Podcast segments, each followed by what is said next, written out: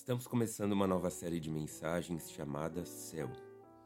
Eu imagino que muitas pessoas fazem perguntas legítimas sobre o céu e que essas perguntas merecem respostas verdadeiras. Por exemplo, o que é o céu? Como sabemos que existe um céu? O que acontece quando uh, os crentes morrem? Que tipo de corpo teremos quando chegarmos no céu? Reconheceremos outras pessoas lá? Haverá recompensas quando chegarmos no céu? Quais tipos de atividades faremos lá?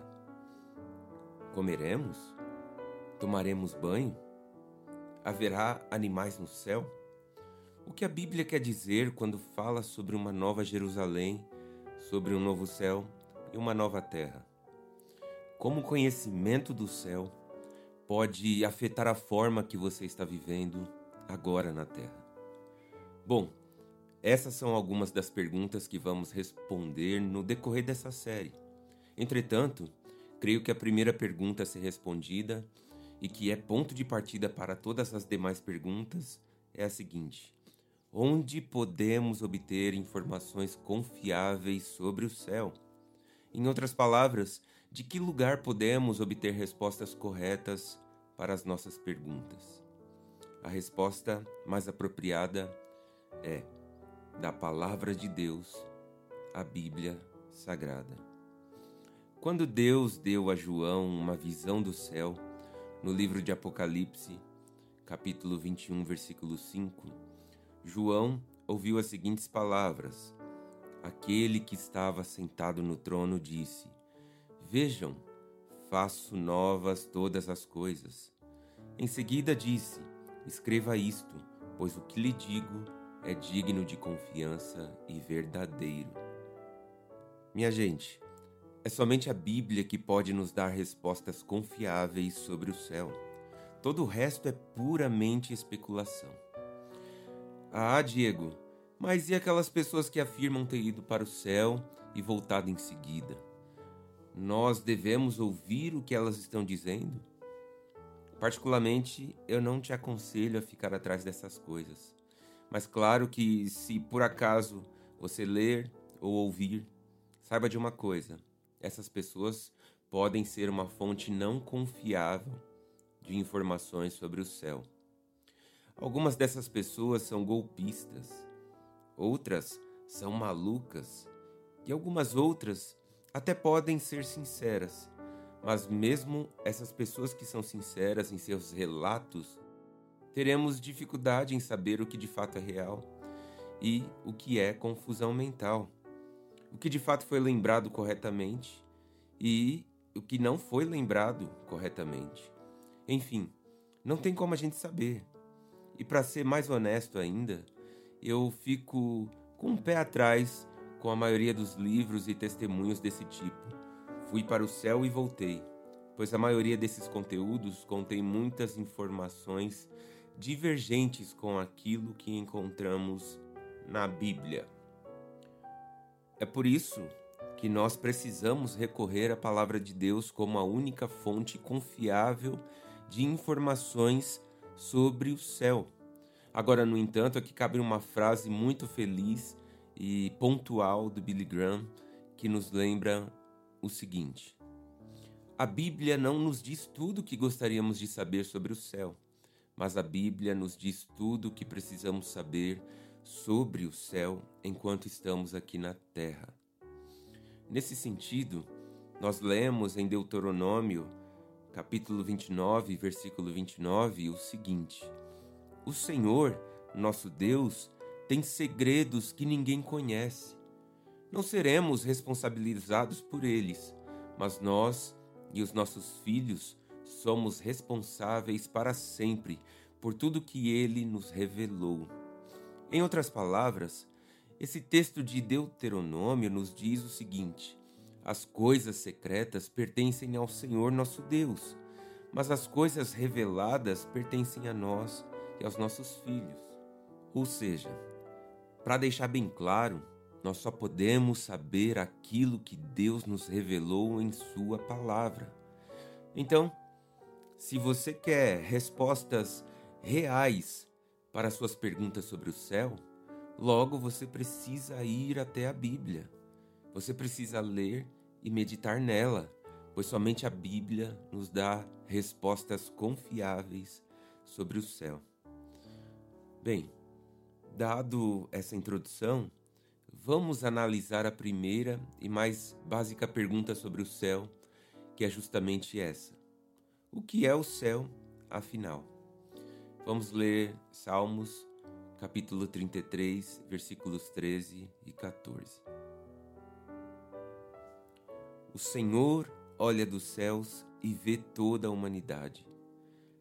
De seu trono ele observa todos os habitantes da terra. Amém.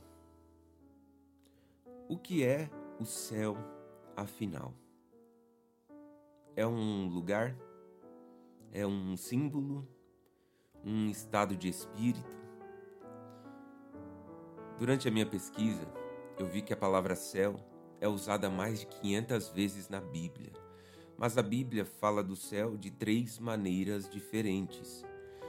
Às vezes, a Bíblia fala dos céus como a atmosfera física que circunda a terra e que podemos ver a olho nu quando estamos ao ar livre.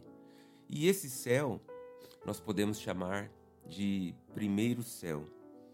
Mas às vezes a Bíblia também usa a palavra céu para falar do espaço sideral, como o Sol, a Lua, os planetas e as estrelas que podemos enxergar através de telescópios. E esse céu nós podemos chamar de segundo céu. Além disso, a Bíblia também fala do céu como lugar onde Deus governa e vive. É esse significado que Paulo quis dizer quando falou sobre ir para o céu lá em 2 Coríntios, no capítulo 12, versículo 2. Bom, dá para ver que esses três empregos da palavra céu na Bíblia se referem a três lugares diferentes. E é muito importante não confundirmos essas distinções, pois muitas pessoas costumam misturar essas coisas. Por exemplo, quando os russos colocaram o primeiro homem no espaço no ano de 1961, o líder soviético da expedição, chamado Nikita Khrushchev, disse que eles chegaram lá no espaço e não viram Deus lá em cima. Olha só que bobão. Ele achou que poderia chegar ao céu de Deus indo de foguete. Mas, minha gente, ainda que o Elon Musk é, construa um super é, tecnológico foguete espacial, ele jamais vai conseguir chegar nos céus de Deus. Porque o reino dos céus não tem um local físico no universo. Pelo contrário, o reino dos céus é uma dimensão espiritual que nós não podemos entrar e nem sequer podemos ver se não for por meio de Deus. Nesse sentido, o pastor e teólogo N.T. Wright diz o seguinte: o céu e a terra, na cosmologia bíblica, não são dois locais diferentes dentro do mesmo contínuo de espaço ou matéria, mas são duas dimensões diferentes da boa criação de Deus. Deus criou o céu e Deus também criou o nosso mundo, mas o céu de Deus não é parte deste mundo. No livro Céu, Teologia em Comunidade, o autor Stephen Wellon escreve o seguinte: O céu onde Deus habita é o reino espiritual que existe ao lado do mundo criado. Há um outro autor que eu gosto muito de ler que se chama Edward Bounds, E.M. Bounds, e ele diz o seguinte: Jesus ressuscitou dos mortos em um corpo humano e foi para algum lugar. Esse lugar se chama céu. Mas, Diego Chondo, o que é o céu afinal? Minha gente, de acordo com a Bíblia, o céu é antes de tudo a casa de Deus. O céu é o lugar onde Deus vive. Então, vamos considerar três aspectos do céu nessa manhã. Primeiro aspecto: o céu é a casa de Deus. Segundo aspecto, o céu é onde o trono de Deus está localizado. Terceiro aspecto, o céu é o lar de Jesus. Então, vamos começar a construir nossa resposta em torno desses três aspectos. Em primeiro lugar, o céu é a casa de Deus. E nós encontramos essa expressão repetidas vezes nas Escrituras. Veja esses exemplos. Quando Jacó sonhou com uma escada alcançando todo o caminho da terra até o céu, ele disse: Esta não é outra senão a casa de Deus, é a porta para os céus. Em outra situação, encontramos a mesma informação no último versículo do Salmo 23. Certamente a bondade e o amor me seguirão todos os dias da minha vida e viverei na casa do Senhor para sempre. No Novo Testamento também encontramos a mesma informação. Em João 14, versículo 2, Jesus disse: Na casa de meu pai há muitas moradas. Repara que Jesus está falando do céu como a casa de Deus. Então você pode dizer: Tá certo, Diego, ok, mas ainda não entendi. Explica melhor o que queremos dizer quando dizemos que o céu é a casa de Deus. Em primeiro lugar, o céu é onde Deus vive. No Antigo Testamento, os sacerdotes e levitas oraram a Deus dizendo: em 1 Reis, capítulo 8, versículo 30. Ouve-nos dos céus, onde habitas, e quando ouvires, perdoa-nos. O livro de Hebreus também fala do céu como a cidade de Deus. Vamos ler Hebreus capítulo 12, versículo 22. Vocês, porém, chegaram ao monte Sião, a cidade do Deus vivo, a Jerusalém celestial e mais ainda, nós lemos no livro de Apocalipse 21, versículo 3, a informação sobre o céu descendo à terra, unindo essas duas dimensões, a espiritual e a física. Apocalipse 21, versículo 3 diz assim: Vejam, o tabernáculo de Deus está no meio do seu povo Repara uma coisa aqui no texto de Apocalipse. A casa de Deus estava no céu. Daí, o céu desce e se funde com a terra. E agora, a casa de Deus está no meio do seu povo. Ou seja, o céu é o lugar onde Deus vive. É o endereço dele. O céu é a grande cidade de Deus. É o seu tabernáculo é a sua morada. O céu é a casa do Senhor. Obviamente que todos nós sabemos que Deus é onipresente, ou seja, Deus está presente em toda parte e em todo canto, e não necessariamente apenas no céu. Mas uma coisa é certa: no céu, Deus está presente de modo especial. É por isso que Jesus nos ensinou a orar Pai nosso que estás nos céus.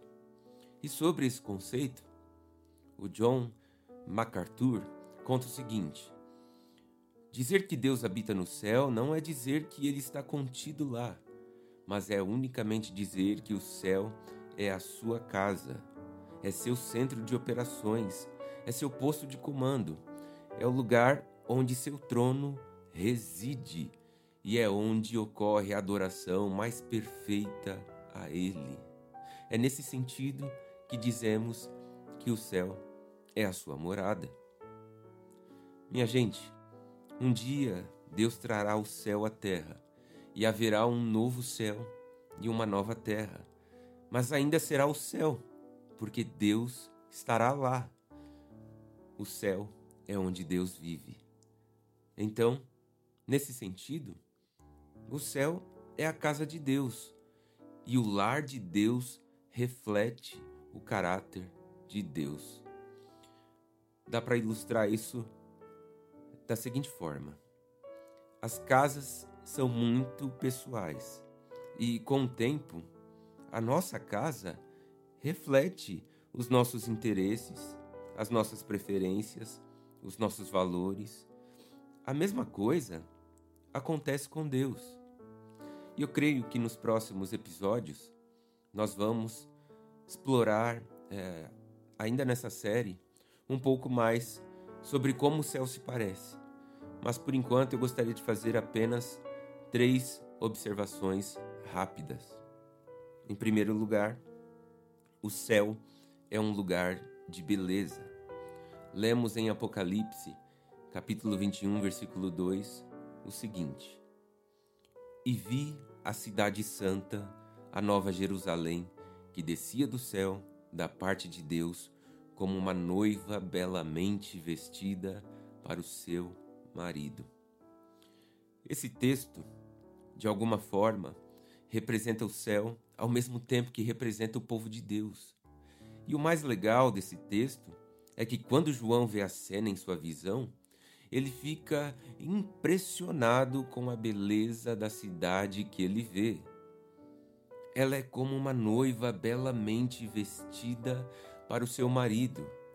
E de fato, esse é um dos principais temas do Apocalipse, capítulo 21, versículo 22, que são os dois últimos capítulos da Bíblia. Ou seja, é a descrição magnífica do céu em toda a sua beleza. Mas, Chondo, como será o céu? Explica pra gente.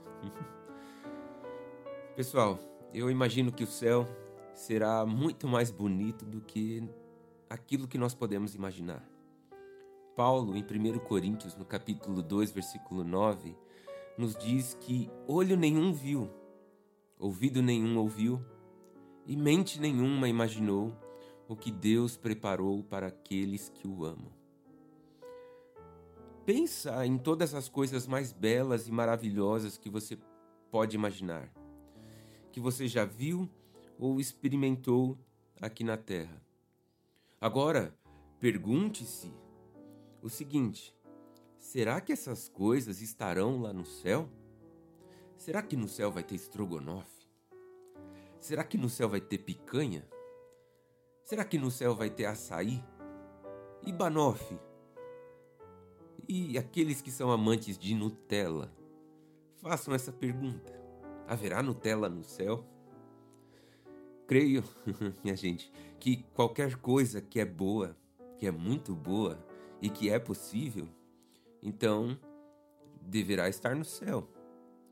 Ou, na melhor das hipóteses, algo muito melhor e muito mais saboroso ou muito mais formidável estará em seu lugar. Porque, segundo Paulo, a mente humana não pode sequer imaginar aquilo que Deus preparou para aqueles que o amam. No livro Cartas a Malcolm, quando C.S. Lewis especulou sobre o céu, ele escreve a um amigo que toda a sua especulação eram palpites, apenas palpites, pois se essas especulações não forem verdadeiras, será algo muito melhor. Davi escreve no Salmo 27, versículo 4, as palavras: A única coisa que eu peço ao Senhor, o meu maior desejo é morar na casa do Senhor todos os dias da minha vida, para contemplar a beleza do Senhor e meditar em seu templo. Em suma, o resumo do primeiro aspecto do caráter de Deus é que Deus é belo, que Ele é a fonte de toda beleza e o lar de Deus reflete o seu caráter, porque o céu é um lugar de beleza. E então, o segundo aspecto é que o céu é um lugar de santidade. Deuteronômio 26, versículo 15, chama o céu de santa habitação de Deus. O próprio Deus disse em Isaías capítulo 57, versículo 15, que ele habita nos lugares altos e santos.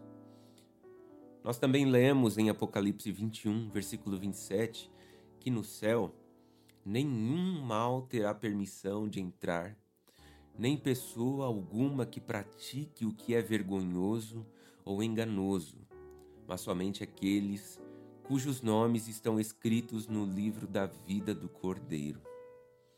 Deus é santo e, portanto, o céu é um lugar de santidade. Vimos dois aspectos até aqui.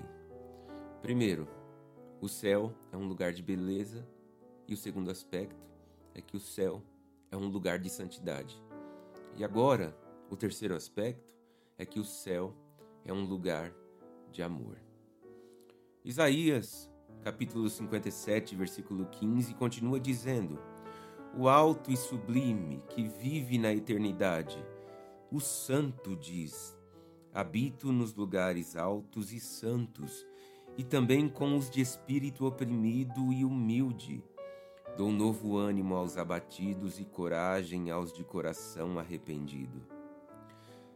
Sabemos que Deus está muitíssimo elevado e exaltado acima de nós, mas por causa do seu amor por nós, ele desce ao nosso nível de forma bondosa, misericordiosa e paciente e passa a viver conosco. Passa a viver com aqueles que são humildes, quebrantados e arrependidos. Há alguns meses atrás, durante as pregações, nós vimos em 1 Coríntios 13, no versículo 13, que três coisas, na verdade, permanecerão: a fé, a esperança e o amor. E a maior delas é o amor. Porque o amor é a maior de todas as qualidades e o amor vai permanecer para sempre, porque o céu é um lugar de amor. Lemos em 1 João, capítulo 4, versículos 15 a 16, que aquele que declara que Jesus é o Filho de Deus, Deus permanece nele e ele em Deus. Sabemos quanto Deus nos ama e confiamos em seu amor. Deus é amor, e quem permanece no amor permanece em Deus e Deus nele. Deus é amor. E assim, o céu será ou já é um lugar de amor. E aqueles que vão estar com Deus viverão em amor para sempre. Um dos mais lindos sermões sobre o céu que eu já li foi um sermão de Jonathan Edwards, chamado Céu, um Mundo de Amor. Nesse sermão, Edwards escreve o seguinte: O céu é o palácio ou câmara de presença do soberano e santo, cujo nome é amor, e que é tanto a causa quanto a fonte de todo amor santo. Deus considerado com respeito à sua essência, está em toda parte. Ele enche tanto o céu quanto a terra, mas ainda assim disse que, em alguns aspectos, é mais especialmente em alguns lugares do que em outros. Foi-nos dito que antigamente ele habitava na terra de Israel, acima de todas as outras terras, e em Jerusalém, acima de todas as cidades daquela terra, e no templo, acima de todos os outros edifícios daquela cidade, e no Santo dos Santos, acima de todos os outros aposentos do templo, e no propiciatório, sobre a arca da aliança, acima de todos os outros lugares no Santo dos Santos. Mas o céu é a sua morada acima de todos os outros lugares do universo. E todos aqueles lugares em que era dito que ele morava eram apenas tipos disso. O céu é uma parte da criação que Deus construiu para este fim, para ser o lugar de sua presença gloriosa e é sua morada para sempre. Assim, porque o céu é a habitação especial de Deus, e porque Deus é amor, cada canto e recanto do céu está cheio de amor. Agora, temos: primeiro, Deus é belo. Segundo, Deus é santo. E terceiro, Deus é amor. Portanto, se o céu é a casa de Deus, logo o céu é um lugar de beleza, de santidade e de amor, pois o lar de Deus reflete o seu caráter. Mas, minha gente, o que queremos dizer quando dizemos que o céu é a casa de Deus? Bom, vimos até aqui que o céu é onde Deus vive e o lar de Deus reflete o caráter de Deus. Então, em terceiro lugar, Deus é o centro do céu, é o elemento central do céu. De certo modo, que haverão é, coisas maravilhosas para se ver no céu, mas Deus é e sempre será a principal atração. De certo, estaremos todos ansiosos para ver nossos amigos e entes queridos que morreram antes de nós. Entretanto, eu penso que quando vermos o Senhor, ficaremos paralisados admirando a sua beleza, sua santidade e o seu amor. E então viveremos tão felizes contemplando a sua face, tão animados e encorajados e radiantes com a sua presença, que nada mais ocupará a nossa atenção. O salmista tenta descrever essa experiência no Salmo 73, e ele diz o seguinte: Quem mais eu tenho no céu senão a ti? Eu te desejo mais que a qualquer coisa na terra. Além do salmista, Isaías, no capítulo 6, compartilha sua visão do céu. E ele começa com quatro palavras: Eu vi o Senhor. Mas a verdade é que ele viu muitas outras coisas na mesma visão. Ele até continua a descrever algumas delas, mas quando ele viu Deus, quando ele viu seu esplendor e sua majestade, ele focou e fixou o seu olhar na parte central do céu. Ele disse: Eu vi o Senhor. Se você folhear mais algumas páginas da Bíblia, você vai encontrar o relato de Ezequiel compartilhando sua visão do céu nos capítulos 40 até o 48. Engraçado é que depois de descrever toda a cidade, o templo e a terra por nove capítulos inteiros, Ezequiel resume tudo, aquilo que ele viu no último versículo do seu livro, dizendo: E daquele dia em diante, o nome da cidade será: O Senhor está ali. Minha gente, em outras palavras, Deus é o centro de tudo, inclusive do céu. Pensamos e vislumbramos muitas coisas bonitas no céu, mas a coisa mais importante que devemos saber é que Deus estará lá. Porque não existe céu sem Deus. É impossível conjugar essa combinação céu sem Deus. Não tem como, não dá. Agora, porém, essa contestação de que não existe um céu sem Deus culmina na pergunta mais crucial de hoje: Você ama Deus? Porque se você não ama Deus, então não faz sentido algum você querer ir para o céu. E por acaso você ama Jesus? Porque se você não ama Jesus, que é o Filho de Deus, então, por que cargas d'água você iria querer ir para o céu e passar a eternidade toda com Ele? Faça a seguinte pergunta: Você ficaria satisfeito? Ou você ficaria satisfeita indo para o céu se Cristo não estivesse lá? Por isso, eu penso que não faz sentido algum desejar o céu sem desejar Jesus. Não faz sentido querer ir para o céu, para o céu de Deus, sem querer o Deus do céu agora, aqui na terra. Bom, O céu é onde Deus vive. O lar de Deus reflete o seu caráter. E Deus é o elemento central para o céu. Agora, em segundo lugar, o céu é onde o trono de Deus está localizado.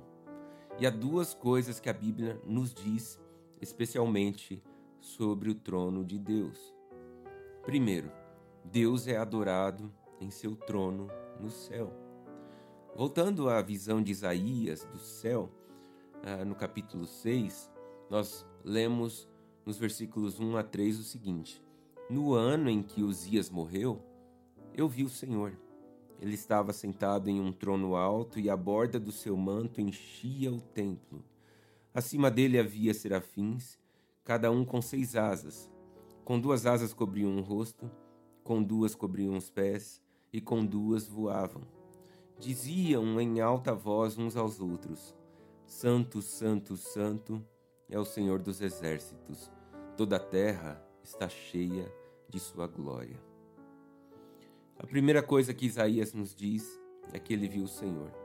A segunda coisa que o profeta nos diz é que ele viu o Senhor sentado em um trono. E a terceira coisa que ele vai nos dizer é que ele viu os anjos adorando a Deus eh, ao redor do trono. No livro de Apocalipse, capítulo 4 e 5, recebemos uma visão estendida de Deus recebendo adoração em seu trono no céu. A visão termina com essas palavras comoventes em Apocalipse, capítulo 5, versículos 3 a 14. Depois, ouvi todas as criaturas no céu, na terra, debaixo da terra e no mar cantarem: Louvor e honra, glória e poder pertencem àquele que está sentado no trono e ao Cordeiro para todo sempre. E os quatro seres vivos disseram: Amém. E os vinte e quatro anciãos se prostraram e adoraram. Então, essa é a primeira coisa que aprendemos sobre o trono de Deus. Deus é adorado em seu trono no céu. A segunda coisa que aprendemos sobre o trono de Deus no céu é que Deus vigia e governa sobre toda a terra. O Salmo 11, versículo 4 nos diz: O Senhor, porém, está em seu santo templo. O Senhor governa nos céus. E então, o Salmo 33 nos diz: O Senhor olha dos céus e vê toda a humanidade. De seu trono, ele observa todos os habitantes da terra. Formou o coração de cada um, por isso entende tudo que fazem. No final do versículo 26 de Daniel 4, o profeta deixa bem claro para a gente: o céu domina. A propósito, esta é uma das razões que o céu é retratado como sendo acima das alturas na Bíblia. Não é que o céu esteja fisicamente lá no alto. Pelo contrário, as alturas representam o lugar onde está o trono de Deus e que Deus está acima de todos e tem autoridade sobre tudo. Gerald Bray, um teólogo muito importante, comenta: Deus está bem acima dos céus, incluindo o sol, a lua e as estrelas que as outras nações adoravam como divindades. N.H. Wright coloca dessa forma: O céu é, por assim dizer, a sala de controle para a Terra. É o escritório do CEO, o lugar a partir do qual as instruções são dadas. Toda autoridade me foi dada no céu e na terra, disse Jesus no final do Evangelho de Mateus. Ou seja, o céu é onde o trono de Deus está localizado. Deus é adorado em seu trono no céu e é do seu trono que Deus vigia e governa sobre toda a terra. Recapitulando até aqui, o que queremos dizer quando dizemos que o céu é a morada de Deus? Primeiro, o céu é a casa de Deus. Segundo, o céu é onde o trono de Deus está localizado. E agora, em terceiro lugar, o céu é o lar de Jesus. Jesus é o Filho de Deus e é o próprio Deus. E, portanto, tudo que já dissemos sobre Deus e o céu também se aplica a Jesus. Mas a Bíblia fala do céu como lar de Jesus de duas maneiras mais específicas.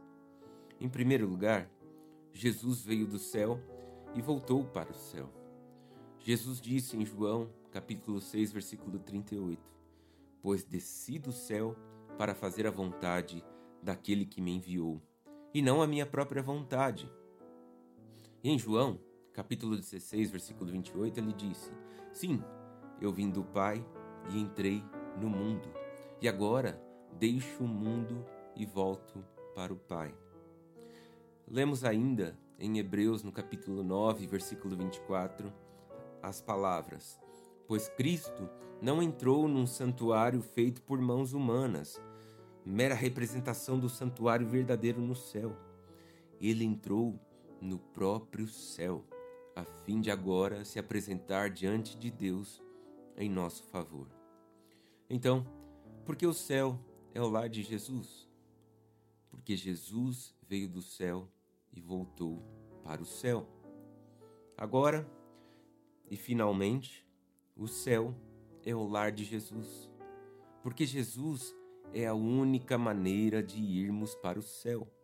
Ele mesmo disse em João, capítulo 14, versículo 6: Eu sou o caminho, a verdade e a vida. Ninguém pode vir ao Pai senão por mim. Em Atos, capítulo 4, versículo 12, lemos que não há salvação em nenhum outro não há nenhum outro nome debaixo do céu, em toda a humanidade, por meio do qual devamos ser salvos. Martin Lloyd Jones estava corretíssimo quando escreveu: Nossa entrada no céu e entrada no lar e mansão eterna de Deus é algo que é obtido para nós pelo Senhor Jesus Cristo e somente por meio dele. Ele ganhou a nossa admissão por nós. Portanto, o céu é a casa de Jesus. É Ele quem segura as chaves. E Ele é o único que pode abrir a porta para você entrar no céu. Conclusão: hum, a minha esperança para você hoje é que você tenha experimentado a beleza e a maravilha do céu e que deseje aprender mais sobre este lugar maravilhoso nos próximos episódios. Finalizo recapitulando tudo que vimos até aqui. Primeiro, o céu é a casa de Deus, é onde Deus vive, é um lugar de beleza, santidade e amor. Deus é o elemento central para o céu. Segundo, o céu é onde o trono de Deus está localizado. Deus é adorado em seu trono no céu. Deus vigia e governa sobre toda a terra a partir do seu trono no céu. Terceiro, o céu é o lar de Jesus. Jesus veio do céu e voltou para o céu. E Jesus é a única maneira de irmos e entrarmos no céu. Portanto, o céu é a morada de Deus. Deus está no céu, e se nós quisermos estar onde Deus está, precisamos desejar, querer ir para lá. Mas como podemos chegar ao céu, ao céu de Deus, partindo daqui, desse lugar, dessa hora? A resposta para essa pergunta é por meio de Jesus. Jesus é o único caminho. É Ele quem tem as entradas e os ingressos, o passaporte é Ele quem detém as chaves dos céus. Confia nele para a sua salvação hoje e Ele abrirá a porta para você entrar no céu. Deus te abençoe. Te espero no próximo episódio.